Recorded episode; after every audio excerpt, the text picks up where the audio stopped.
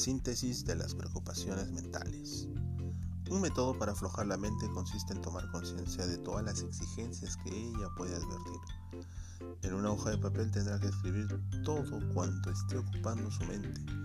Objetivos de largo plazo, otros de plazo mediano o corto, deseos insistentes, las cosas que debió haber dicho y no se atrevió, lo que debe hacer o lo que quiere hacer, la lista de compras, ideas sobre el aspecto de la casa, etc.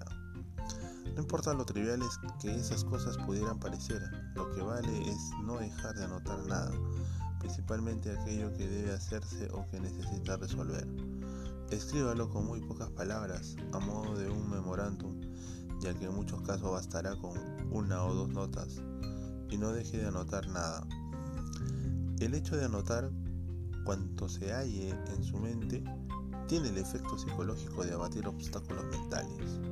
Cuando tenga ocasión de observar de un simple vistazo todo aquello con lo que tiene que vérselas, junto con las cosas que subconscientemente están preocupándolo, estará en condiciones de enfrentarlo todo de manera directa.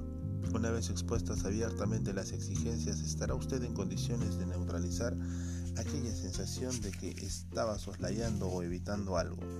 Entonces podrá tomar sus decisiones, establecer prioridades y liberar su atención a fin de tratar lo que en ese momento es más prioritario o urgente.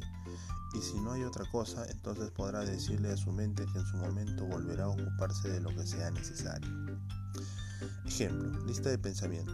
Calcular finanzas, describir a Carlos, recordarle plazo a Tina, cambiar aceite al auto, llamar a Susana a la biblioteca, el regalito para Inés, arreglar una canilla del baño, ver a María y Nica, conseguir ruta, llamar a Juan, solucionar problemas.